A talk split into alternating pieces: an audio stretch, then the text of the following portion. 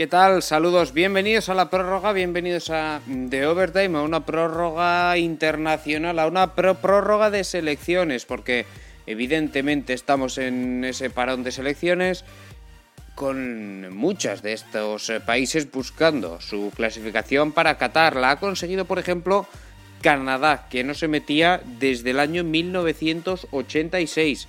La ha conseguido, por ejemplo, también la selección de Uruguay. También Ecuador, también se han clasificado en este parón Arabia Saudí, Japón y otras todavía están en camino de hacerlo como las que disputan la repesca europea o las que juegan también en, otros continentes como África que, que se lo juegan todo a una carta. De todo ello hablaremos, de todos los continentes. Empezaremos por la UEFA, CONMEBOL, CONCACAF, AFC, CAF, hasta la OFC. También vamos a hablar de la Confederación Oceánica de Fútbol. Todo ello lo vamos a hacer con Óscar Alfredo Mendoza. ¿Qué tal, Óscar? Muy buenas. ¿Qué tal, John, amigos de Overtime? Sí, hoy tenemos un análisis eh, completísimo sobre la fecha FIFA. Vamos a ir de confederación en confederación y bueno, cada vez estamos más cerca del Mundial. El viernes hay sorteo y nada, a disfrutar. Exacto. El viernes se disputa el sorteo porque ya conoceremos no todas, pero sí casi todas las clasificadas para ese Mundial porque bueno, al final el, conflicto bélico eh, entre, por un lado, el conflicto bélico entre Ucrania y Rusia hace que la clasificatoria europea no vaya a estar completada y por otro lado, Oscar, también hay que recordar que las repescas intercontinentales tampoco se van a disputar ahora. No, serán hasta junio. Y si el conflicto entre Rusia y Ucrania ha hecho que, bueno, al menos de momento, el boleto de la selección ucraniana, ese partido contra Escocia, tenga que ser pospuesto. Entonces, sí, tendremos tres boletos aún para por disputar cuando sea el sorteo. Entonces, también habrá que esperar un poco.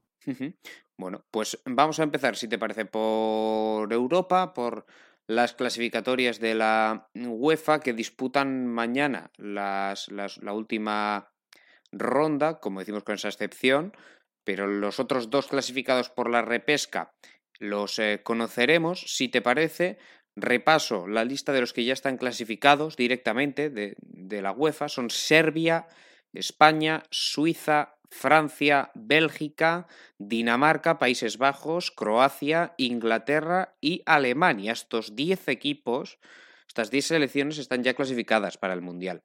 Las otras tres plazas son las de la repesca. Mañana conoceremos dos de ellas. En la primera llave tendremos un Portugal-Macedonia. Sorpresón. Por ahí empezamos el de Macedonia, porque en esa semifinal de la repesca se impuso a Italia por 0-1 Oscar con ese gol de, de en el 90 en un choque, bueno, para, para la historia del país, de, de Macedonia del Norte, sin duda. Sí, totalmente. Un duelo que se disputó en Palermo y creo que todas las apuestas estaban con Italia, no solamente porque es el campeón de Europa, sino porque su superioridad a lo largo del partido fue, fue brutal. Tuvo 32 aproximaciones contra únicamente 4 de Macedonia. Eh, hay una ocasión en la que, por ejemplo, Dimitrievski, el arquero del Rayo Vallecano, se equivoca de forma garrafal. Le regala la pelota a Berardi y este, bueno, falla un disparo que fue bastante claro, una ocasión lamentable para los Azzurri. En fin, eh, es un análisis que pasa mucho por la falta de contundencia de Italia, que se accidentó mucho contra esta Macedonia, algo similar a lo que le ocurrió en las eliminatorias contra Irlanda del Norte o contra Suiza, por ejemplo. Pero ahora, bueno, en el 90 más 2, un balón eh, largo que le queda a Traikovsky y hace un gol. Y es que no solamente es un gol, es una fantástica anotación desde fuera del área. Yo, todo el país lo cantó. Entonces, bueno, Macedonia del Norte que tiene una oportunidad única de entrar en la Copa del Mundo. Y tanto, y tanto. Una oportunidad fantástica para, para los normacedonios. A un partido se lo van a jugar con este triunfo por 0-1 ante Italia. Bueno, la parte negativa es que nos quedamos sin un gran equipo, nos quedamos sin el campeón de Europa en, la, en el Mundial, que eso podría haber pasado incluso en la final, porque, porque Portugal es un gran rival, pero, pero también es cierto que por una parte nos alegramos de, de estos equipos pequeños, ¿no? que, que dan la sorpresa y ganan, pero es una pena también que no vayamos a tener al campeón de Europa en el Mundial. Y además es el segundo Mundial seguido que se pierde Italia. Sí, el segundo mundial seguido que se pierde, incluso si, bueno, nos remontamos un poco más, eh, la última participación que tuvo en Copas del Mundo fue mala, se quedó en la etapa de grupos de Brasil, lo mismo que en Sudáfrica 2010, Por tanto, realmente desde 2006 que Italia no compite en Copas del Mundo, la ganó en aquella ocasión. Entonces, bueno, comienza a ser alarmante y no solamente se queda sin el campeón de Europa, esta Copa del Mundo, sino también yo diría sin el que hasta a mí me parecía incluso uno de los equipos más sólidos de todo el mundo, por lo que demostró en la Euro con Mancini, con una generación interesante de jugadores jóvenes, mezclada con, eh, con bastante experiencia también. Es cierto que no estaba Chiesa, por ejemplo, tampoco estuvo Bonucci, pero aún así esta generación aspiraba para mucho, entonces yo diría que pasa más esto por un accidente como tal. Bueno, no uno, sino dos accidentes, pero eh, el otro, en el paro anterior ante Suiza, donde pierden la clasificación directa, un penalti que falla Jorginho, y aquí, pues, eh, pues lo que decimos, ese, ese error que al final les acaba, les acaba condenando totalmente. Vamos con la otra eliminatoria de la llave, en la que Portugal se impuso a, a Turquía por 3-1, pero se impuso sufriendo, se impuso... No fue un partido cómodo, como, como puede hacer pensar el, el marcador Mm, al final eh, tuvo un penalti en el 85 Turquía para empatar a dos en ese momento. Luego al final marcó, marcó el 3-1 en el descuento ya Mateus Luiz, pero, pero Turquía no estuvo tan lejos.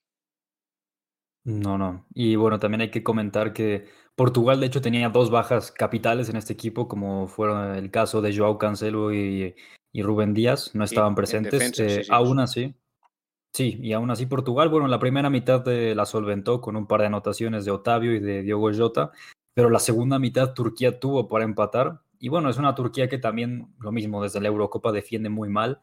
Eh, tiene un par de jugadores jóvenes que destellan mucho. Ya hemos platicado bastante de Aktur Koglu, que es titular con esta selección. Y en fin, se quedó cerca de empatar, pero al final. Cengiz Under, jugador también joven con, con proyección. Cheli, que es el lateral derecho, carrilero, porque jugó con, con tres centrales, pero sí, es, en cierta manera curioso porque no, no es, al final, en fin, la sensación es que, bueno, Turquía tiene cositas, pero está lejos de, de Portugal, no Portugal que con esas bajas tuvo que formar con Danilo como, como central. Danilo Pereira. Sí. sí. una posición que, a ver, no es que desconozca del todo, de vez en cuando en el Paris Saint Germain pisa esa zona, pero pues te dice mucho de lo que está pasando Portugal, incluso no solamente lo de Pereira, sino que su acompañante es José Fonte, que es un central que ya tiene muchos años siendo importante en esta Portugal. Entonces, bueno, muchas bajas sensibles, como ya lo comentábamos en este conjunto luso. También para apuntar, en lo personal me encantó el segundo gol de Diego Jota, un cabezazo excepcional. Entonces, bueno, solamente para resaltar eso. Bueno, pues eh, Portugal que se enfrentará a Macedonia, partido mañana, martes, a las em, nueve menos eh, cuarto. A priori, es clara favorita, ¿no? La, selección. Sí, sí, sí. La selección portuguesa. O sea, no sé qué tendría que pasar para que Macedonia da la sensación de que ya ha dado la sorpresa que podía dar, ¿no? Pero sí, también contra Alemania. Recordamos, Macedonia lo hizo, entonces este equipo no es de fiarse. ¿eh? Bueno, pues tendrá que estar atenta la, la selección portuguesa, no confiarse porque, porque Macedonia, si te confías, te lo hace, te lo hace pagar caro. Ah, mm, pues 9 menos cuarto ese Portugal-Macedonia, 9 menos cuarto también mañana, ese Polonia-Suecia. Polonia que mm, pasó directamente a esta última ronda por la eliminación automática de Rusia y Suecia, en cambio, sí que se tuvo que ganar el pase sobre el campo, en casa en este caso, venciendo, lo hizo en la prórroga a la República Checa en un partido muy igualado durante los 90 minutos. En la prórroga, Oscar sí que fue algo mejor en el Friends Arena de Solna, el combinado local, el combinado sueco, que con gol de Quaison se llevó la victoria. Y era un partido muy igualado, diría yo, porque Suecia y República Checa son dos bloques muy sólidos que creo que a cualquier espectador le gustaría ver, porque Suecia, bueno, tiene ya mucho tiempo trabajando con Jan Anderson, eh, República Checa con Jaroslav Siljavi tiene una base de jugadores del Slavia Praga y sabe muy bien a lo que juega, entonces fue un partido bastante atractivo, eh, sobre todo como ya lo comentabas en la prórroga, donde Suecia tomó un poco más la iniciativa y la anotación cayó hasta el minuto 110 en una combinación eh, fugaz dentro del área que al final terminó empujando las redes Quaison. 1 por 0. Bueno, pues ese fue el, el, único tanto del partido en un choque donde, como hemos dicho, ¿eh? la, la, igualdad reinó. Al final el número de, de tiros, de, de, oportunidades es muy parecido, pero en la prórroga sí que llegó un poquito más el, el combinado sueco. De hecho, Isaac, Alexander Isaac, el delantero de la Real Sociedad, tiene una ocasión muy clara. ¿eh? Bueno, sí, también hay que... Sí hay que decir que, bueno, por parte de Suecia, a resaltar también que debutó Anthony Elanga con esta sí. selección. Seguramente será un jugador para muchos años en Suecia. Exacto, sí, sí. El, el jugador que debutaba en esta convocatoria, Elanga. Eh, en cambio, en el once titular lo que sí vemos es mucho jugador ya con más experiencia. ¿eh? Apostó al final por, sí. la, por la vieja guardia, no sobre todo en el centro del campo. Vemos con, con Ekdal Olson y, con Forsberg y Claesson en, en, las bandas. Bueno, jugó Danielson, jugó Olson. En fin, eh, aunando ¿no? este equipo sueco intentando en esa transición lo, lo, mejor de las dos generaciones, de la, de anterior y, y de la nueva, ¿no? Con Kulusevski, por ejemplo, que fue titular arriba, junto a Alexander Isaac. Pues eh, Suecia, que pasa. La República Checa, que es un equipo que tiene cosas interesantes. Eh, es cierto que Jankto, el futbolista del Getafe, no está participando prácticamente en nada en el Getafe, pero era un jugador que venía con buena progresión. Uh, Hlosek es un prospecto fantástico, un, bueno, prospect me sale en inglés, eh, es una promesa muy, muy interesante. Eh, 19 años, un jugador del Sparta de, de Praga. Y, y, después, pues bueno, no, nadie, nadie va a descubrir hoy a, a Soucek, ¿no? A Thomas Soucek, el, no. West Ham centrocampista. Bueno, tiene jugadores interesantes, lo que pasa que al final en estas repescas, pues lo dicho, igualado, pero un pequeño detalle que decide, en este caso, a favor de Suecia. Pues eh, Suecia que se enfrentará a Polonia en ese partido que se jugará en Polonia, eh, en, bueno, mm, en la ciudad de Chorzow, lo cual me sorprende, no es mm, al lado de Katowice está este estadio entre Chorzow y, y, Katowice, que es la ciudad grande que, que tiene al lado, pero mm, sorprende que, que no jueguen en, en el estadio de, bueno, el estadio que albergó el inaugural del Euro 2012 en Varsovia, que es un estadio precioso, por cierto, eh, que he podido visitar allí en, en Varsovia. Ah, pero bueno, pues eh, se jugará ahí en, en, las afueras de Katowice este, este partido, en Chorzow. Ah, Polonia, que evidentemente cuenta con Robert Lewandowski, que es un factor que puede ser determinante. El resto del equipo, en cambio, las sensaciones de que es mejor el sueco como conjunto. Lo que pasa que al final Polonia tiene a Lewandowski, ¿no? Sí, sí. Bueno, veremos, veremos si les da con, con el bueno de, de, Robert. También 9 menos cuarto mañana, como decíamos. Y eh, respecto a la UEFA, ya para cerrar la, la, repesca de la UEFA, Oscar, tuvimos otro partido en, en el pasado jueves. Lo que pasa que su ganador no jugará hasta que se dispute el Escocia-Ucrania, eh, uh -huh. que en este caso fue Gales, el que espera rival entre Escocia y Ucrania, porque Gales se impuso por 2-1 a, a, la selección de Austria. En un partidazo sí, de así es. Correcto, sí, realmente ese es el titular. Lo de Gareth Bale, que bueno, en el Real Madrid es uno y en Gales es uno completamente la bandera diferente. famosa, toda la razón. Sí. Like Wales, sí, Golf, Madrid. Madrid, en ese orden. Entonces, pues ahí está lo de Gareth Bale. Eh, Gales, que también es un equipo muy, muy competitivo.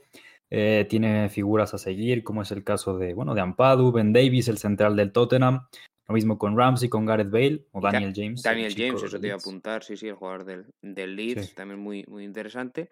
Con, bueno, aunando también juventud y veteranía, ¿no?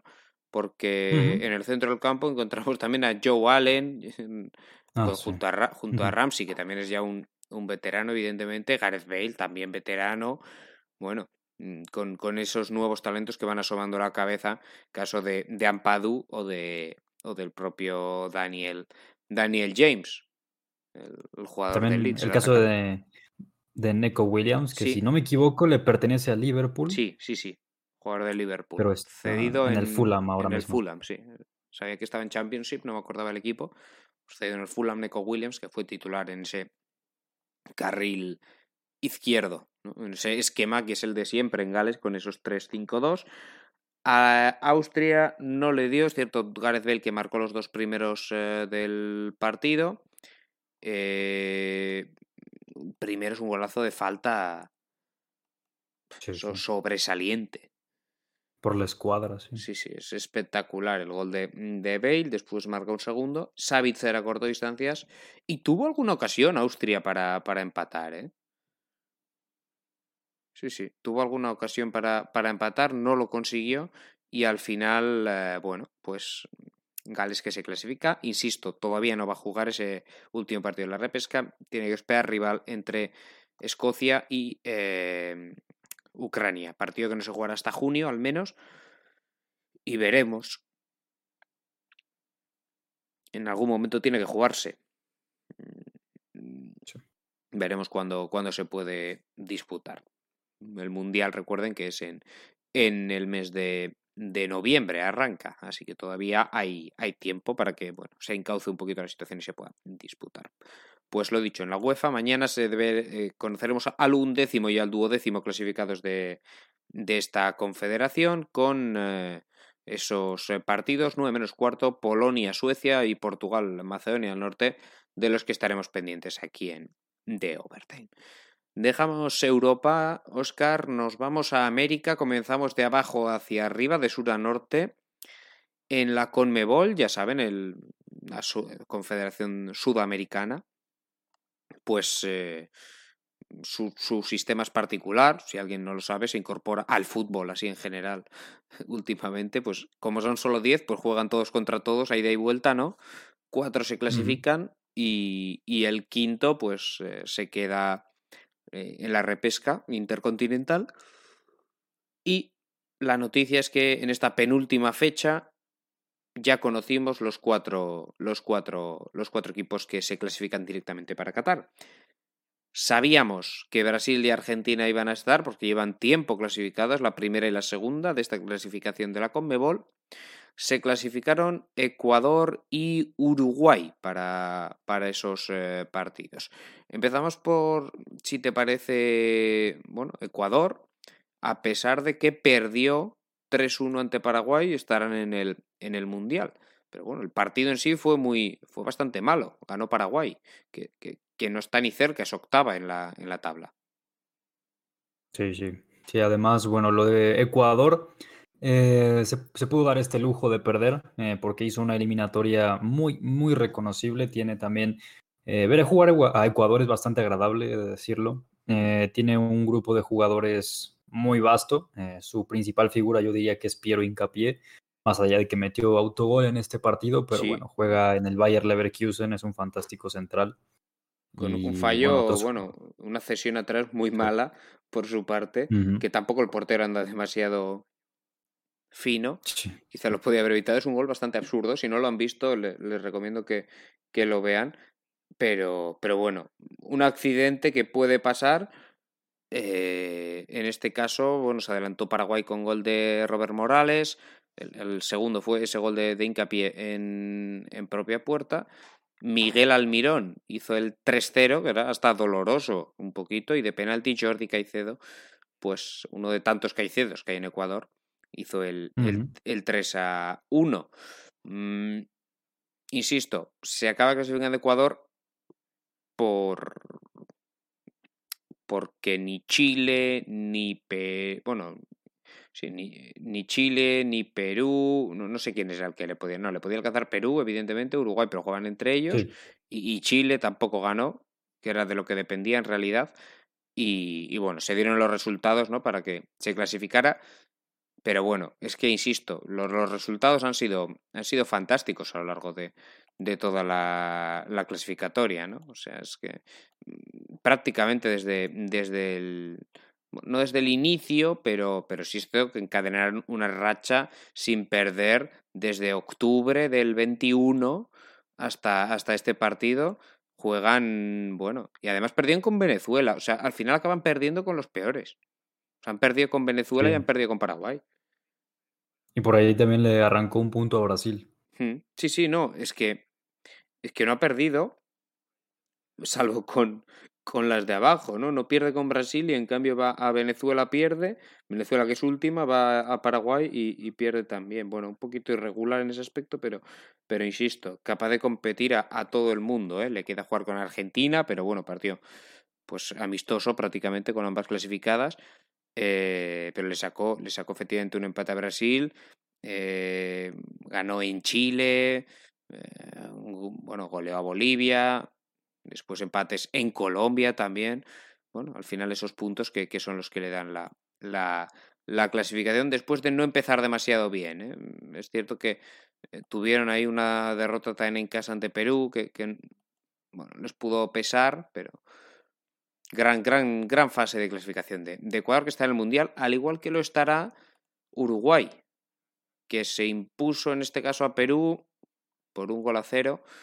El único tanto del partido que lo hizo de Arrascaeta en el minuto 42 en el Estadio Centenario. Una jugada, un centro de la izquierda, el remate es de José María Jiménez al larguero y en el rechace con el portero pues mal colocado, prácticamente batido, pues de Arrascaeta la manda, la manda para adentro. Un partido donde Perú en realidad no mereció no mereció perder. Si hablamos de la buena fase de clasificación de Ecuador, también lo es en realidad la de Perú, aunque al final no haya estado entre los cuatro mejores, ¿no? Para los recursos que tiene Perú al final. Sí. Que tampoco sí, además, bueno. Sí. Lo de Perú, lo mismo, creo que ha hecho unos años muy buenos desde que alcanzó la final de la Copa América en 2019, pero también hay que decirlo, es un equipo que ha envejecido eh, sus jugadores pilares como Galese, como Jotun también ya tienen sus años, eh, la Padula incluso, y por contraparte creo que incluso Perú, eh, si hacemos la comparación de estas dos selecciones, yo creo que Ecuador sí podría ser superior y en el caso de Uruguay lo mismo, fue mucho más irregular en esta eliminatoria, pero sí, bueno, una victoria 1 por 0. Uruguay que lo ha salvado, que estará en el Mundial porque ha reaccionado a última hora, porque ha reaccionado después de cuatro derrotas seguidas Cierto que las derrotas es un poco engañoso porque las derrotas fueron, en fin, ante Argentina dos de ellas, ante Brasil y ante Bolivia en, allí en La Paz. Quiero decir, las cuatro derrotas consecutivas sí eran preocupantes, pero también hay que exculpar un poquito a Tavares, porque a Tavares le costó la destitución estos resultados.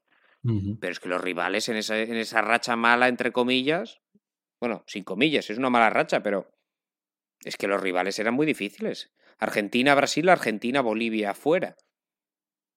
No sé, o sea, no sé hasta qué punto ha mejorado Uruguay o es con, con, Diego Alonso o es que han jugado ahora contra Paraguay, Venezuela y Perú. Y sí, han ganado los tres y se han clasificado, pero da la sensación de que es que también los rivales han sido más fáciles ahora.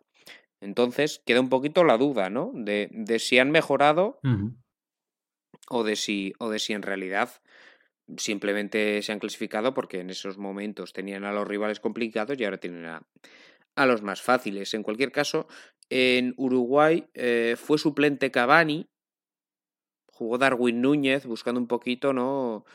Un poquito más de velocidad, un poquito más de dinamismo arriba, porque Suárez y Cavani al final, ya con la edad que tiene sobre todo, a mí ya se me ocurren mm. pocos contextos donde Suárez y Cavani juntos pueden hacerlo bien. Es que Darwin Núñez está en un momento excepcional con el Benfica también. Merece ser titular. Además, Cavani que no tiene protagonismo, ¿no? Ahora ya. Eh, en fin, siendo suplente continuamente, bueno. Pelistri, que en el Alavés, decimonoveno de la liga, no juega prácticamente nada. Aquí en Uruguay, titular indiscutible en la banda derecha desde que llegó Diego Alonso con, con, bueno, luego lo de siempre, con de Arrascaeta en la izquierda, con Valverde, con Bentancur, con eh, Olivera y luego Jiménez Godín y Araujo. Rochet, por cierto, el portero eh, de Nacional, que estuvo a punto de meterse para adentro con un balón en el último minuto que le hubiera complicado la clasificación a Uruguay. Eh, de hecho, los peruanos protestaban que era gol. Luego, bueno, yo creo que hay una imagen donde se ve claramente que no entra del todo la pelota, pero Rochet, que a mí no me dio demasiada seguridad. Pero bueno, en, e, en ese, en ese momento se le paró el corazón a, todo Uruguay, ¿eh? en el minuto 90 prácticamente de partido. un centro que no iba a ningún lado, lo agarra y, con el impulso casi se lo mete para dentro el balón, el, guardameta de, del Nacional. Pues Uruguay que le ganó a Perú en esta fecha 17 y se clasificó con ese gol de Arrascaeta, de, de Arrascaeta, de Georgian de Arrascaeta. Ah, hemos hablado de las dos que se han clasificado, que son Ecuador y, Uruguay. Uruguay, en cualquier caso, si hablábamos de envejecimiento en Perú, pues Uruguay más de lo mismo, ¿no? Sí, sí, solo quizá hay algunas posiciones en las que creo que sí está quedando el recambio generacional, como en la portería, por ejemplo, fueron muchos años con Muslera. Ahora por fin hay un, hay un suplente, lo mismo con Ronald Araujo, que está jugando ahora por derecha. Eh, sí, pero como lo hizo en el Barça, por ejemplo, jugando Godín. sí, Jiménez. bueno, pero Jiménez al final está en. Es ahora su momento. Eh, me refiero. Pero Godín ya ofrece un nivel. Bueno, eh, muy lento. Yo le vi muy lento. Yo he visto el partido entero y le vi muy lento a, a Godín. Luis Suárez, Cavani. Al final, la, la, la base del equipo sí que está algo más envejecida, quizá no. Es cierto que en algunas posiciones se han incorporado jugadores, pero, pero también parece un equipo un poquito venido a menos. A quinto es Perú en la tabla clasificatoria, está ahora mismo ocupando puesto de repesca y a falta de una jornada, pues no lo tiene mal, porque Perú, si no me equivoco, tiene que jugar ante Paraguay mm, en casa mal se le tiene que dar a Perú, ¿no? Para, para no acabar en esa repesca. Sí, sí, exacto. Tendría que ocurrir un accidente porque, bueno, eh, después de la derrota de Chile, de la que ya hablaremos, y también eh, el caso de Colombia, que lo tiene más complicado, entonces Perú tiene todo de cara para estar en la repesca. Exacto. Chile, hablamos de Chile, eh, ya que lo mencionabas. Derrota estrepitosa, además, no solo derrota, sino que además estrepitosa para el combinado chileno que cayó en Brasil, bueno, con todas las de la ley. 4-0, Oscar, le pasaron por encima a Chile. Totalmente. Además, te diré que en los primeros minutos quizá el plan de Chile hasta cierto punto funcionaba porque era claro que Brasil iba a tener el peso del partido, como así fue. Eh, los andinos iban a esperar replegados, salir a las contras, buscando que Alexis las gestionara y bueno, eh, a partir de ahí buscar algo, lo cual no ocurrió, no tuvieron ocasiones claras de peligro, Brasil fue ampliamente superior, únicamente le faltaba esa precisión en los últimos metros. Ya sobre el final de la primera mitad fue un penalti eh, que al final termina convirtiendo Neymar Jr. Eh, bueno, después Vinicius también en el agregado de la primera parte anota su primer gol con la canariña, por cierto, en una jugada muy linda, a mí me sorprendió que fuera el primero. es cierto que hace, no hace mucho que va convocado, pero me sorprendió que fuera el primero. Sí, a mí también, en realidad no estaba al tanto de, esta cifra, pero bueno, al final Vinicius que en Maracaná, en un escenario inmejorable, hace su primer gol a pase de Anthony, que dio un partidazo. Para mí Anthony es, bueno, quizás sean palabras mayores, pero yo creo que es el mayor talento a futuro que puede tener Brasil, junto con Vinicius, quizá. Ya para la segunda mitad, Chile tuvo quizá algunos destellos, sobre todo cuando entró Montesinos al campo, pero bueno, no pasaron de eso, de destellos, de un par de, eh, de balones al espacio y de ahí, bueno, intimidar un poco, pero poco más. Después otro penalti de, de Philip Coutinho, que también tuvo minutos, aprovechando su buen momento con el Aston Villa. Convirtió desde los 11 pasos y ya sobre el descuento Richarlison, lo mismo para culminar la goleada, un Brasil que fue ampliamente superior y a decir verdad, es que uno ve la convocatoria brasileña y, bueno, Tite tiene de todo para mover el equipo, tiene recursos en la banca. claro. Sí, sin duda, incluso yo lo estaba pensando y creo que tiene perfectamente para hacer dos onces altamente competitivos. Si, si tú ves la banca, es, es un escándalo lo que tiene Brasil. el, el once que saca, mira, lo repasamos, el once. Allison, Danilo, Thiago Silva, Marquinhos, Arana, bueno, Arana quizá, bueno, jugador digo Mineiro, quizá aquí nos, eh, nos suene menos en Europa. Ah, con Fred, con Casemiro en el doble pivote, junto a Lucas Paquetá, Neymar, Vinicius y Anthony. Y luego te vas al banquillo y miras. Quizá el portero suplente, bueno, el portero suplente tiene que estar Ederson, pero no, no, no, no le veo yo aquí en el mm. banquillo. No, no sé si no ha ido convocado. No, estuvo en esta convocatoria. Bueno, en cualquier caso, Ederson, ¿no? Tienes a Eder Militao, tienes a, bueno, Dani Alves, que todavía te puede hacer su función, tienes a Alex Telles, tienes a Fabiño, tienes a Bruno Guimaraes, tienes a Richarlison, Coutinho, Martinelli, eh, en fin. y los que no convocó en esta ocasión, como Rafinha, por ejemplo. Pues Exacto. Bueno, candidato claro, Brasil para, para, poder hacerse con el Mundial. Respecto a Chile, pues no le va a dar. O sea, ya podemos adelantar que, Chile no va a estar séptimo ahora mismo. Necesita ganar a Uruguay en el último partido. Que Perú, eh, si no me equivoco, eh, bueno, que Perú no gane, le vale que empate. Que Perú no gane y que Colombia, pues tampoco lo gane. Necesita ganar Chile y que no ganen ni Perú ni Colombia complicado cuanto menos. Porque Colombia adelantó a Chile, Oscar, al, al, vencer en este caso a Bolivia, a una de las Cenicientas, 3 a 0, con goles de Luis Díaz, Miguel Borja y Mateus Uribe. Colombia que llevaba sin marcar eh, no sé qué barbaridad de partidos, creo que eran siete. Eh, bueno, eh, uno, dos, 3, 4, 5, 6, 7, efectivamente. Siete partidos sin marcar un solo gol llevaba Colombia. y sorprende sobre todo porque, porque uno ve también los nombres con los que cuenta Colombia y son de altísima calidad, pero también creo que al día de hoy mm, gran parte del juego de Colombia pasa por los pies de Luis Díaz. Y no es para menos, el jugador del Liverpool está en un momento fantástico, por algo llamó la atención de Jürgen Klopp. En esta ocasión también marca eh, un gol que también es bastante característico suyo, donde recorta y bueno, busca su perfil natural y dispara. Aunque aún así, bueno, esta selección eh, cafetera, en realidad, bueno, es, es, es bastante extraño porque uno esperaría que con los nombres que tiene, con el tiempo que ya vienen trabajando, le debería dar para más, pero en realidad no ha sido así y es decepcionante también, exceptuando esta victoria. Exacto, decepcionante la, fase de Colombia porque, insisto, necesitan ganar a Venezuela, que esto, pues bueno, es factible, puede pasar perfectamente, sería lo lógico, pero necesitan que Perú no gane a, a Paraguay.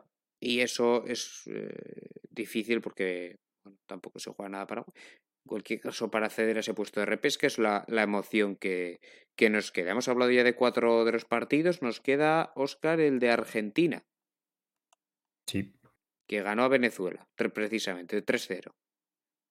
Sí, 3 a 0. En la bombonera, un ambiente fantástico porque, bueno, regresaba esta selección al biceleste con su gente y, bueno, fue un ambiente como es de esperarse para la situación. Y Argentina lo mismo, que está en, una, en un estado de forma fantástico. Yo creo que también podría sentarse en la mesa de los candidatos a competir por la Copa del Mundo, ¿por qué no? Eh, sobre todo también porque fueron muchos años en que Argentina no era equipo, en que eh, brillaba mucho por las individualidades, pero finalmente creo que tiene un colectivo muy sólido, Lionel Scaloni, y en este compromiso también fue bastante superior. Los goles los marca Nico González, después Ángel Di María al 79, con una anotación lo mismo, eh, de altísima calidad, donde el Fideo toma el balón, eh, recorta también buscando su zurda y bueno, define de vaselina, increíble lo de Di María, y ya después cierra el marcador Lionel Messi al 82 en un gol, bueno, un tanto, bueno, más bien poco vistoso porque únicamente le queda el balón y lo empuja con la pierna diestra y de esta forma también el ahora jugador del PSG ya es el máximo anotador, eh, anotador de esta de esas eliminatorias eh, de la Conmebol a nivel histórico. Entonces, bueno, Argentina que eh, también ya tenía su pase garantizado y se enfrentaba al segundo, al último lugar, perdón. Es por eso que este partido se jugó en viernes y no lo juntaron con los demás, porque acá realmente ninguno de los dos se juega absolutamente nada. Entonces, una victoria contundente 3 por 0. Bueno, pues Argentina clasificada, también lo está Brasil, también lo está Ecuador y Uruguay, lo hemos comentado. Y eh, bueno, eliminados tenemos a, Venezuela, a Bolivia y a Paraguay. Y en esa pelea por la repesca, ahora mismo el puesto sería para Perú. Tiene por detrás persiguiendo aún con opciones matemáticas a Colombia y a Chile. Los partidos que se disputan en este caso madrugada, noche, de martes a miércoles, aquí en, en España, a la una y media de la madrugada. Todos ellos son ese Perú-Paraguay, vital para los peruanos ganar, porque Colombia apretará ante Venezuela, Venezuela-Colombia, Chile, que apurará sus opciones ante Uruguay en casa, y además tenemos un Bolivia-Brasil y un Ecuador-Argentina, que no hay nada en juego en ese Ecuador-Argentina, pero, pero es un partido interesante, ¿no? Sí, sí, totalmente. Y solo apuntar también, John, que hablábamos de la tabla de clasificación en la Conmebol. El quinto lugar, el sitio de repechaje, jugaría también en la repesca intercontinental contra el que consiga el pase de Oceanía. Exacto. De, Asia, perdón. De Asia. El, de, el, de, Oceanía es el de Norteamérica, el de la sí. CONCACAF. Eso se sorteó en su momento. Y, bueno, pues así será. Vamos a dejar eh, la CONMEBOL, nos vamos a ir con la CONCACAF, que bueno, tiene más apuradas sus ventanas, en este caso con hasta tres partidos eh, para las elecciones ya se han disputado Oscar dos y nos han dejado lo primero, comenzamos por ahí, la clasificación de Canadá, que estaba virtualmente hecha antes ya del parón, de, este parón de marzo, porque, bueno, tenía que darse una catástrofe para que Canadá no clasificara para el Mundial. Bueno, Canadá, que perdió este partido ante... Eh, perdió primero ante Costa Rica, con gol de Celso Borges en, Costa Rica, pero después eh, ganó anoche 4-0 eh, perdón, ante Jamaica en Toronto, clasificándose por primera vez desde 1986. Así es, esa selección de John Herdman que es fantástica realmente por donde se le quiera analizar a Canadá, lo hace todo bien y es muy desesperante enfrentar a Canadá porque es un equipo que propone un fútbol muy dinámico, eh, con jugadores, o más bien plagado de jugadores que están en el fútbol europeo. Y bien lo decías, desde el jueves podía conseguir su, su, pase directo a la Copa del Mundo, pero Costa Rica, bueno, dio una sorpresa. Costa Rica que también jugaba bastante y obtuvo tres puntos vitales para poder mantener sus aspiraciones eh, para estar en el repechaje. pero aún esa victoria le puede dar un mundial a Costa Rica. Sí, tal cual, tal cual. Y una Costa Rica que, bueno, tampoco es que sea demasiado eh, alentadora, pero bueno, eso ya lo platicaremos después. Entonces, Canadá que sí obtuvo su clasificación el día de ayer, domingo, eh, frente a Jamaica, una Jamaica que tampoco se jugaba mucho y que más allá de que se esperaba bastante porque tenían nombres importantes en el fútbol europeo, bueno, al final Canadá propuso un partido como siempre lo ha hecho, dominando, eh, teniendo jugadores fantásticos en todas las líneas. En este partido en particular destacaron Tajon Buchanan, que es un maravilloso jugador de, del Brujas, antes estaba en el New England Revolution, anotó gol.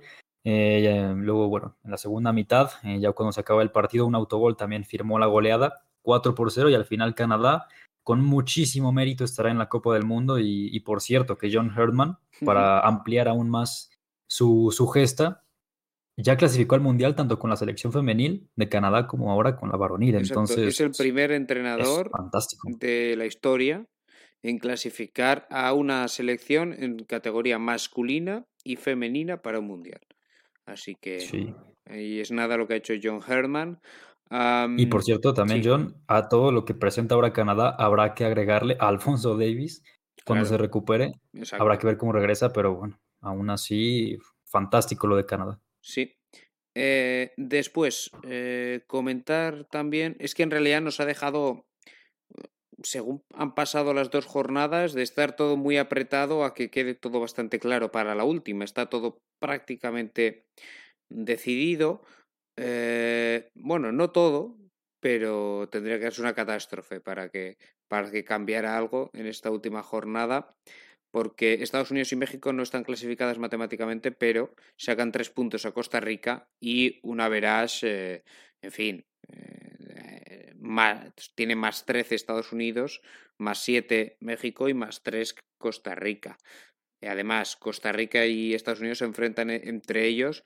Para superar Costa Rica tendría que ganar 6-0, porque México juega con El Salvador en casa.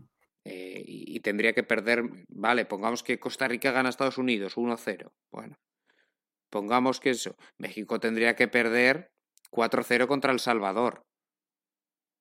Bueno. 0-4 encima. está prácticamente el pescado vendido, ¿no? Eh, México y Estados Unidos que se enfrentaron en, ese, en esta mm, primera de las tres jornadas de este parón, ¿no? Y, se resolvió con 0-0. Y después, eh, bueno, después hablamos de lo que han hecho. Eh, en esta segunda, va, primero es México-Estados Unidos.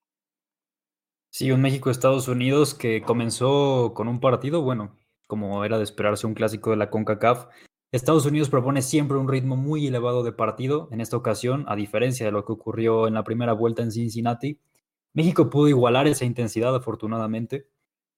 Eh, supo competirle, sobre todo porque presentó un once muy distinto al de, al de aquel partido, con una línea defensiva totalmente rejuvenecida, con Arteaga, con Johan Vázquez, César Montes y Jorge Sánchez.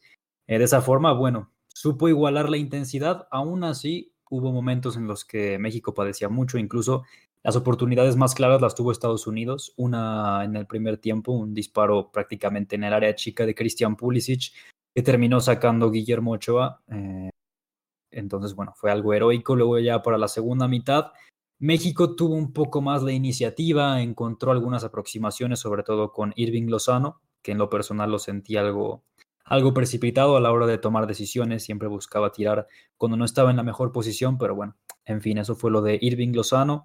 Eh, Estados Unidos tuvo otro par de aproximaciones con el delantero de, del Young Boys, con el Pefok, que también falló una muy, muy clara. En fin, eh, fue un partido que se puede analizar porque México hizo, desde mi punto de vista, su mejor encuentro hasta ahora en el octagonal de la CONCACAF, pero aún así lo preocupante es que no le alcanzó para ganar a un Estados Unidos que estaba mermado también porque no tiene o no con todo entonces ni con Serginho Dest ni con Weston McKenney, que son dos jugadores elementales en este equipo.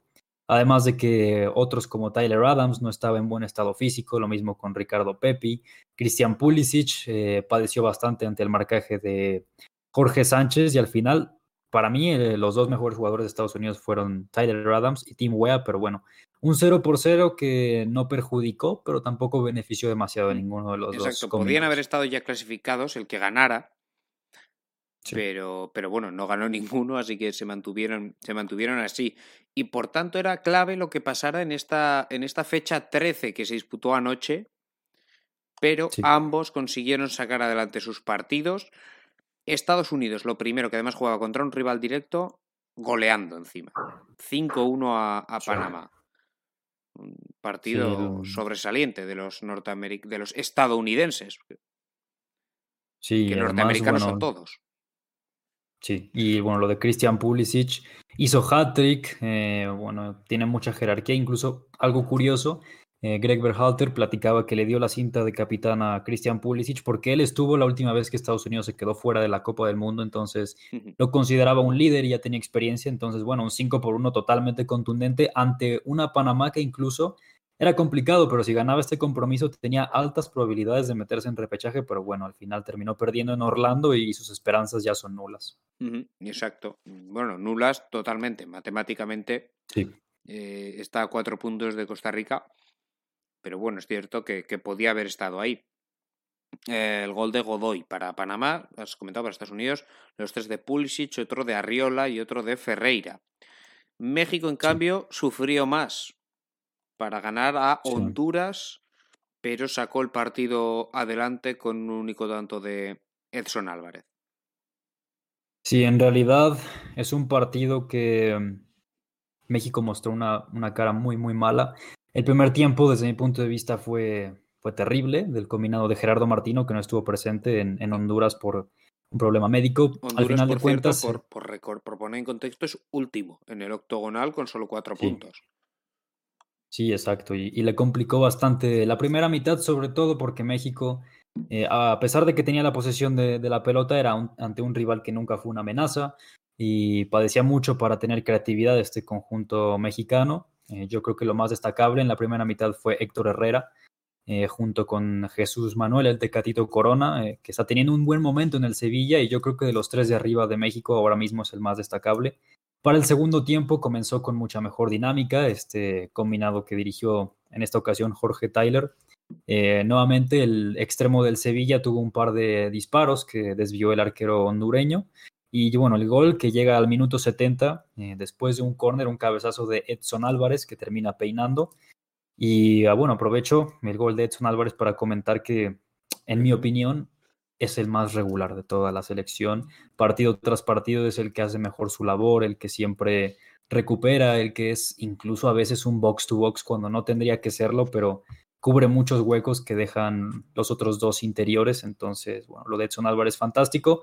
Y sobre el final, México no padeció, únicamente, bueno, mantuvo la posición de la pelota y sacó el partido adelante, pero deja un sabor muy malo. Incluso te diría que sabe, sabe a muy poco esta victoria de México, más allá de los tres. Sabe muy poco por la, por la forma ¿no? en, la que se produjo. Pero los tres puntos lo que dejan a México es, eh, bueno, con muchas, muchas opciones de estar en el, en el Mundial. Ah, mm, me queda un partido, eh, si no voy mal, sí. que es el que enfrentó, eh, no lo encuentro ahora mismo.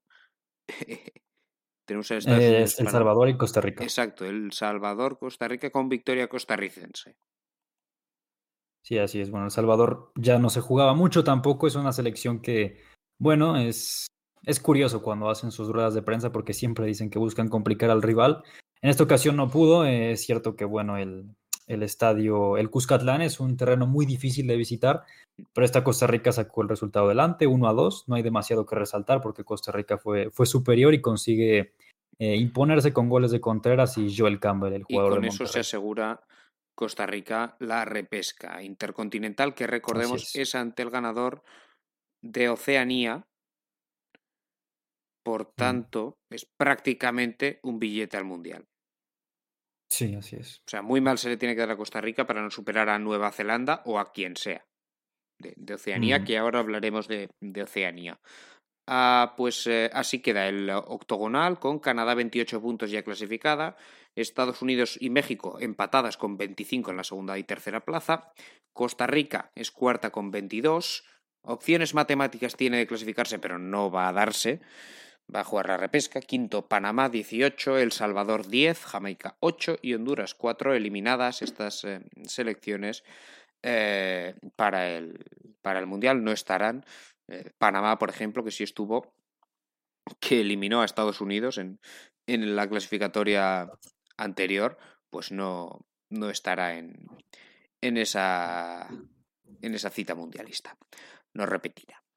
Ah, dejamos la CONCACAF, bueno, no, mejor dicho, repasamos lo que tenemos todavía en esta última jornada que se disputa en la noche de miércoles a jueves aquí en España. Todos los partidos a las 3 de la madrugada, Costa Rica, Estados Unidos, buen partido, Jamaica, Honduras, México, El Salvador y Panamá, eh, Canadá. Eh, mi duda es, yo no sé si sabes por qué México vuelve a jugar contra El Salvador. Sí, es este la segunda vuelta, la primera, la primera se jugó allá en El Salvador, por tanto, esta es, la vuelta. Eh, sí, sí, por eso mismo es un poco extraño en la, configuración del, del, calendario, se nos hace, eh, porque no, es exactamente simétrico, es que entre ocho no, no debe ser fácil eh, cuadrar las cosas. Bueno, la cuestión es que, que, México jugará ante, ante El Salvador en casa. Eh, bueno, insisto, le vale con no perder por goleada. sí. Mal se tendría que dar, ¿no? Dejamos la CONCACAF, nos vamos a África, a la mm, Confederación, a la CAF, la Confederación Africana de Fútbol, porque no sé si te gusta o no, Oscar, pero en África se lo juegan todo a un partido. ¿Qué prefieres? ¿Un, un, octogonal, hexagonal, llámalo X como, como en Norteamérica, entre las mejores? ¿O que se la jueguen aquí las 10 que han pasado esa primera fase africana y que se la jueguen a ida y vuelta en una eliminatoria. Es como si todas tuvieran que pasar por la repesca, ¿no? A mí me da esa sensación. Sí, mira, yo creo que la principal diferencia es que, por ejemplo, en un octagonal, por ejemplo, es más como un torneo de liga en que demuestras un poco más de constancia a lo largo de un calendario largo. En cambio, en el caso de África se juega a ida y vuelta y es, digamos, como una especie de Champions, que puedes tener un par de noches buenas y así avanzar. Entonces, tienes sus particularidades, pero bueno, si me lo preguntas, a ver, yo creo que el estilo de la CAF no es malo, ¿no? Es emocionante. Es emocionante, eso sí, sí, sin duda. Bueno, pues hablamos ahora de, de la CAF, hablamos de, de, África, el eliminatorio se ha de vuelta entre las ganadoras de, de, los grupos, que son grupos de cuatro, son grupos mucho más reducidos, y, y luego se juegan aquí en una, en una eliminatoria, pues eh, el todo por el, por el todo. Eh, por tanto, van a ser los mismos partidos, los que tuvimos el viernes, pues los que tengamos mañana. ¿eh? Lo, lo comentamos aquí, empezamos por aquí, eh, por el que narramos aquí en The Overtime con la República Democrática del Congo y Marruecos empatando a uno. Mereció más el equipo congoleño, que es quizá la cenicienta de esta fase, pero mereció más, mereció bastante más. Ahí en Kinshasa se disputó el partido. Gol de Visa del jugador del Brentford para el combinado congoleño un recorte fantástico, le pega con derecha, toca en el defensor y se va para adentro. Pero eh, bueno, en la segunda parte mejoró ligeramente Marruecos y con un gol de Tisudali consiguió empatar el, el, partido. Aún así tuvo, tuvo más ocasiones la República Democrática del Congo y, y veremos cómo se, se, le da, aunque ahora evidentemente en la vuelta pues lo va a tener más difícil en, en teniendo que visitar Marruecos, ¿no? Marruecos que es bueno, una selección que, que es de las mejores de África. Sí, sin lugar a dudas, y con una generación muy, muy interesante de futbolistas, ¿no? También en el caso de Marruecos, uh -huh. eh, con Hakimi, con eh, Yusuf Nesiri también, el, el delantero Bono, el del, del Sevilla. También. Bueno, también, sí. Entonces, es sorprendente, ¿no? Que haya Sí, sí. eh, alcanzado el empate del Congo. Me sorprendió mucho, pero es que no es que no es que merecieran empatar, no, no, el Congo mereció ganar pero sin duda alguna tuvo más ocasiones. Lo que pasa que, bueno, pues Bono tuvo un par de, intervenciones fantásticas y, y, en fin, también salvó alguna a Gerd, eh, incluso Saiz, el, el, central del, del Wolverhampton, pero en el centro del campo se impuso, se impuso el equipo congoleño totalmente. Por cierto, que en el Congo juegan jugadores muy interesantes como, bueno, muy interesantes, no, quiero decir, jugadores míticos como Cedric Bakambu, el ex del Villarreal, en Bocani, el ex del Norwich, eh, en, bueno, en Bemba, el jugador del, del, Porto, ¿no? Son de lo más destacado del, del equipo congoleño, sobre todo el más conocido, el entrenador, eso sí, que es un experto sí. de, del fútbol africano ya, como es eh, Héctor Cooper. El, el técnico que, entrenó el técnico argentino que entrenó a, a Egipto. Bueno, pues eh, veremos qué ocurre. Me gustaría que pasara el Congo, porque lo merecieron además en la ida, pero lo veo, lo veo complicado, no nos vamos a engañar. Siguiente eliminatoria, está quizá más eh, igualada, bueno, eh, más igualada de inicio, porque insisto, está, sale con un empate, así que igualada está a Camerún-Argelia, la anfitriona de la Copa África, que hizo un buen papel, la Copa África que se en enero, ante una Argelia que hizo el ridículo, pero que, que se le esperaba para más. Y en este caso, Oscar, sí que Argelia demostró un poquito más que la Copa África por lo menos, y ganó en Camerún. 0-1, mejor dicho, gol de, de Slimani. Sí, además que Argelia también es la anterior campeona de África, antes de, de, Senegal. Y también lo mismo, tiene mucha calidad. Obviamente el referente es Riyad Mahrez, que jugó hasta el minuto 76. Y sí, una eliminatoria que a priori también bastante igualada. Eh, Camerún frente a Argelia.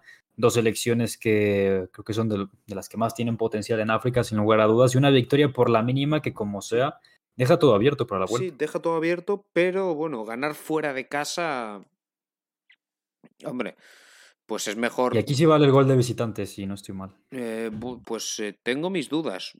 La verdad que no lo tengo claro. En cualquier caso, un 0-1 no es. Eh, no es. Eso a lo que me refería, porque pues, da igual, o sea, quiero decir, Camerún tiene que ir a ganar y cualquier resultado le valdría si gana.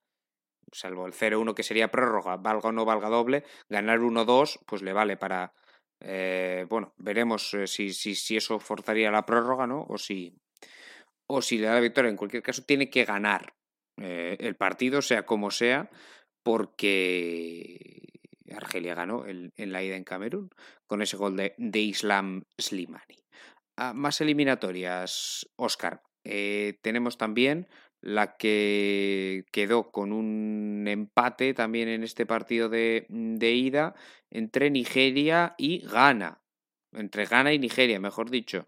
Aquí sí que esperábamos más quizá de, Nigeria. Yo creo que era clara, clara favorita. Las dos eliminatorias que tenían una clara favorita, al final, pues en ninguna se ha impuesto el favorito en el partido de ida. Sí, Nigeria en el papel tendría que ser superior a una Ghana que, bueno, tuvo sus mejores épocas ya en el pasado, en Copas del Mundo, tuvo buenas actuaciones, pero acá yo creo que Nigeria en la vuelta tendría que imponerse, ¿no? Sí, en casa además, eh, bueno, el equipo nigeriano que es de los más fuertes, de los que más nos gustó también en... en... Luego no llegaron tampoco demasiado lejos, pero eh, a, nosotros nos gustó mucho en la, en la Copa África y, con jugadores como Osimen, como eh, Kelechi Nacho, Samu Chukwueze, el, futbolista del Villarreal, también defensores, eh, en fin, Troste Kong, pues bueno, eh, el jugador del Watford, no está mal, Sanusi, el lateral del, del Porto, o la Aina del, del Torino, ¿no? Pero, hombre, tiene bastante más, tiene bastante más que, que gana, que sí, tiene a Thomas Party, a, a Jordan Ayew, pero que ya no es lo que era en su mejor momento. Y, y, que sí tiene, por cierto, a una gran promesa del fútbol mundial, como es Félix Afenaguian, el, el jugador de la Roma, ¿no? Que, también a Kudus, que, es chico del Ajax. Sí, sí, sí. Bueno, tiene, empiezan a entrar nuevos jugadores en Ghana y lo, lo necesitan, la verdad. Lo necesitan. Eh, bueno, eh, por cierto, efectivamente, eh, sí valen, lo estaba comprobando Oscar, sí valen doble ¿eh? los goles fuera de casa, tenías tu razón, en, en estas clasificatorias para el Mundial, así que bueno, pues el 1-2 le daría el triunfo a, Marruecos en ese caso, y aquí cualquier empate, eso es lo bueno para Ghana, ¿no? Que no han quejado en casa. Este gana Nigeria. Sí, cierto. Bueno, pues veremos, veremos cómo se da. Ah, nos quedan dos eliminatorias más. Vamos con ellas, empezando por la que enfrenta a Mali y Túnez, que se impusieron los tunecinos con gol de sacó en propia puerta en Mali, 0-1. Bueno, mm, a mí me parece que Túnez, además siendo un equipo que defiende muy bien, ganar fuera es una ventaja importante. Yo no creo que además Mali, Mali jugó prácticamente toda la segunda mitad con un hombre menos. expulsaron a un hombre al, 40, precisamente el autor del autogol. Exacto, sí, sí, no, tuvo su día, ¿no? Eh, el central del estándar de, de Lieja. En fin, gol en propia y expulsión en una primera parte para el olvido. Y es cierto que después no aprovechó Túnez para, para hacer otro gol que hubiera podido dejar sentenciado o más claro esta eliminatoria jugar 50 minutos contra uno menos en este tipo de eliminatorias, pues es un momento donde tienes que aprovechar. Lo que pasa es que Túnez, si algo le falta, es pólvora arriba. No, tiene demasiada, ¿no? Veremos si, si, Mali le puede dar un susto o si Túnez eh, certifica su pase. Y la que estaba dejando para el final, porque es la mejor, es la que es la reedición, Oscar, de la final de la Copa de África. Egipto y Senegal. De momento, Egipto que se toma la venganza 1-0 ganó, esto sí, en casa. Con gol de Cis en propia puerta en el minuto 4, Egipto 1, Senegal 0. El campeón de África, el campeón de Europa, para empezar, se queda sin mundial. El campeón de África, que salvo que remonte mañana, también se va a quedar sin mundial. Sí, bastante. Bueno, sería muy sorpresivo además porque, en fin, Senegal también ha sido una generación única de futbolistas senegaleses con Mendy, con Sadio Mané, y de hecho este partido resalta precisamente por eso, porque enfrenta a las dos estrellas del Liverpool, a Mané contra Salah, el partido más mediático que hay o que puede haber en África, y ahora mismo eh, los faraones se imponen por la mínima, aunque eso sí, con un autogol muy accidentado, ¿no? Al minuto 4. En fin, pues veremos qué ocurre, pero hombre, a mí me... no es por desmerecer a Egipto, pero es que el equipo de Senegal me parece muy fuerte como para que se nos vaya a quedar fuera del Mundial. Eh, pero bueno, veremos. Tienen que intentar remontar en casa y un 1-0 valiendo los goles fuera de casa es muy valioso para Egipto porque le vale, por ejemplo, perder por la mínima por cualquier resultado que no sea 1-0. Es que Senegal va a tener que ir a ganar por dos mañana. Así, que Así que lo tendrá complicado. Bueno, pues los horarios para mañana lo estaremos contando, por cierto, aquí en directo, ¿eh? desde las 7 de la tarde en The Overtime. Nigeria gana y Senegal-Egipto. Y a las nueve y media, Argelia-Camerún, Marruecos-República Democrática del Congo y Túnez-Mali. Esas son los eh, cinco eliminatorias de África. Con ellas estaremos y también con los eh, partidos de la UEFA de las nueve menos cuarto. En esas, bueno, pues eh, si no hay prórroga serán, serán cuatro horas y media de fútbol en directo. Si hay prórroga, pues nos iremos por encima de, de las cinco. A más confederaciones, nos quedan nada más que dos. Nos vamos a Asia, donde también está ya todo pues prácticamente decidido después de lo ocurrido en eh, la primera jornada de esta de esta de este parón donde consiguió la victoria. En el grupo A ya estaba resuelto. El grupo A ya se sabía que se clasificaban Corea del Sur e Irán. De hecho, se enfrentaron entre ellas. 2-0 ganó Corea del Sur a Irán con goles de, de Heung Min Son y de Jong Won Kim. Jong Won Kim que milita en el Ulsan eh, Hyundai de la liga local. Y después eh, también se disputaron en este grupo, que ya decimos que está eh, sabe cuáles son los dos eh, clasificados, pues eh, lo que pasa es que sí se pelean por la tercera plaza de repesca.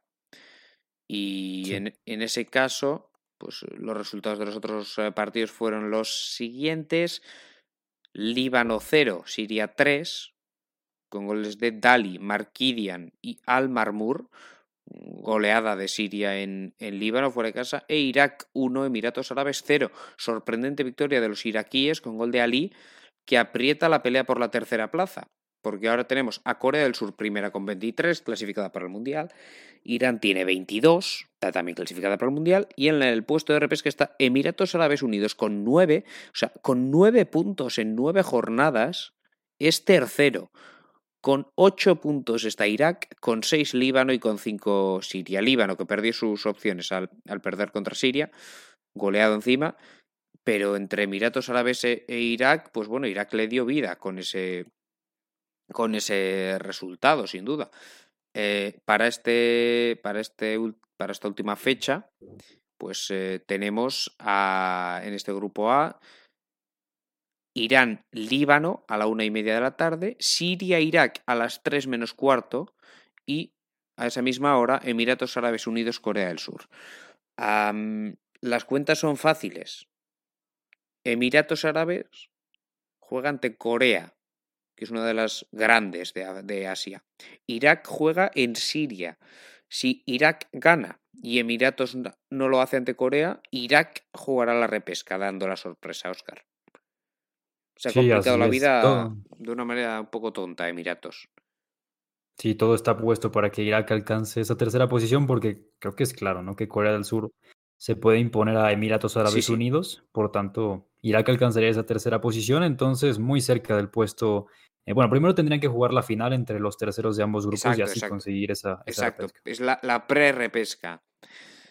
Eh, sí. Pero bueno, importante para Irak conseguir esa tercera plaza. En el grupo B, se resolvió ya todo en la jornada que se disputó el viernes con los resultados eh, el jueves, perdón, el, se jugaron el jueves estos partidos de Australia 0, Japón 2, goles de Mitoma los dos, doblete de Mitoma en los últimos minutos, en el 89 y en el 94. Esto elimina a Australia de, toda opción de, de, pasar directo, clasificaba a Japón y clasificaba de, rebote, de rebote también a Arabia Saudí, que empató después ante China, gol de Al-Sehri para Arabia Saudí, gol de Zhu para China de penalti. El otro partido del grupo fue el Vietnam 0, Oman 1, gol de Hajri cualquier caso no valía para absolutamente nada. El grupo que está con Japón 21 clasificada, Arabia Saudí 20 segunda también clasificada, Australia tercera que va a disputar la repesca, Oman tiene 11 eliminada al igual que China quinta con 6 y Vietnam con 3. Por tanto, todo, todo el pescado está ya vendido en este grupo B. Mañana se juegan el eh, Japón-Vietnam, 12 y 35 de la mañana, Oman-China a las 6 de la tarde y Arabia Saudí-Australia a las 8. Eh, por tanto, Australia va a jugar la repesca asiática contra el ganador, bueno, el ganador, contra el que quede tercero entre Irak y, y Emiratos Árabes Unidos. Y después el que gane esa eliminatoria será el que juegue la repesca intercontinental, corrígeme si me equivoco, ante el de Conmebol, es decir, Perú, Colombia o Chile. Así es, sí. Así que sabemos que vamos a tener en un lado a Perú, Colombia o Chile y en el otro a Australia, a Irak o a Emiratos Árabes Unidos. Respecto a los que se clasificaron esta semana, Japón y Arabia Saudí, bueno, todas repiten respecto a 2018 en Asia. Las cuatro. Es verdad, sí. Y hay que sumar. Irán, hay que tercer mundial consecutivo. Sí, eh, sí, sí.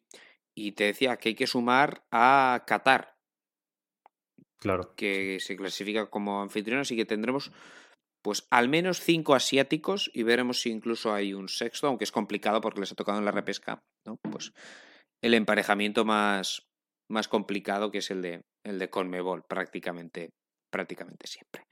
Bueno, pues esto es lo que tenemos en Asia y nos queda por repasar, por último, lo que tenemos en Oceanía, que ya sabemos que en Oceanía, con esto del COVID, son muy especiales, más todavía que, en otros países, y esto ha provocado que al final la clasificación la hayan jugado en, en apenas eh, un mes, todo junto. Empezó hace, hace dos semanas y, y, en nada se va a jugar la final.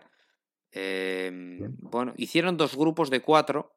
El problema es que dos equipos se retiraron antes de empezar, no sé por qué, que era Islas Cook y el otro, pues lo desconozco, pero había, había planificados, es que lo miré, eran dos grupos de cuatro, que tenía cierta lógica.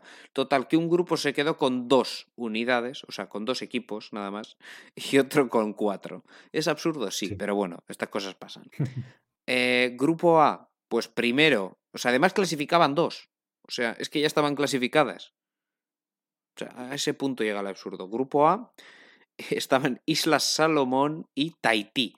Y en el único partido de este grupo, Oscar, pues ganó Islas Salomón. Eh, a, Tahití por tres goles a, uno. Mira, era Vanuatu el otro que estaba. No, perdona, rectifico. Islas Cook sí que jugó un partido. El Islas Cook, no el Islas Cook, Islas Salomón se llegó a jugar. Vanuatu es la única que no ha jugado ni un partido. El Islas Cook, Islas Salomón se jugó con victoria para Islas Salomón por 0-2, goles de Kawa y de Hou. Eh, por cierto, que esto se está jugando, o se ha jugado, mejor dicho, en, en. No sé si esto es Qatar o. Sí, es Qatar. Sí, en Qatar. Bueno, sí, sí pues Islas Salomón, que le ganó a Islas Cook. Después Islas Cook se retiró. Islas Cook, que no jugaba un partido oficial, creo que desde 2015. Bueno, pues jugaron y perdieron y, se retiraron y no se representaron después contra Tahití. Vanuatu ni se ha presentado por, por Qatar. A total, que a Islas Salomón le anularon ese partido porque no valía para nada, porque, nos, porque se retiraron. Así que el único partido del grupo oficial, digamos que valía para algo, fue el Isla Salomón Tahití, que acabó con 3-1. Gol de, con hat-trick de Rafael Leay. Ahí es nada, ¿eh? Hat-trick de Leay. Bueno. Teau, Alvin Teau hizo el único tanto de Tahití. Tahití, te acordarás, Oscar, de cuando jugaba, jugó, mejor dicho, las confederaciones. 10-0 contra España, sí. Exacto. Ah, no, contra España no fue. No, no, sí, fue contra España el 10 Sí, creo que sí. Según yo, sí. También se llevaron una paliza contra Uruguay y el otro no me acuerdo quién fue, pero, pero también. Son tres palizas, tres soberanas palizas los, los eh, taitianos. en fin, eh, pues el grupo A, por tanto, que quedó resuelto con Isla Salomón tres puntos y Tahití cero puntos, pero todas clasificadas porque pasaban dos. En el grupo B, que es un grupo más normal, porque son cuatro equipos de verdad, eh, pues tuvimos a, en, la primera, en la primera jornada eh, consiguió clasificarse, eh, consiguió ganar, mejor dicho, Eh, Nueva Zelanda sufriendo a Papúa Nueva Guinea 0-1 con gol de Wayne, Ben Wayne, el futbolista que milita en el Wellington Phoenix. Hizo el único tanto del partido. En el 75 le aguantó Papúa Nueva Guinea 75 minutos a Nueva Zelanda. Ahí es nada. Y el otro partido del grupo lo ganó Fiji. Fiji 2, Nueva Caledonia 1. Los tantos de Nalaubu para Fiji, los dos, y de Vetria para Nueva Caledonia.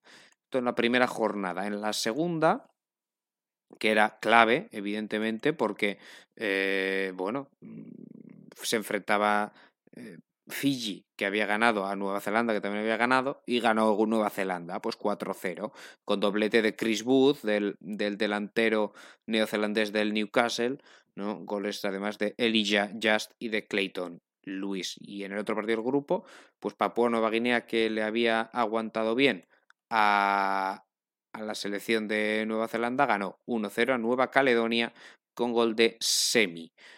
Así que quedaba por resolver quién quedaba segundo entre Fiji y, y las. Eh, y lo diré, entre Fiji y Papua Nueva Guinea.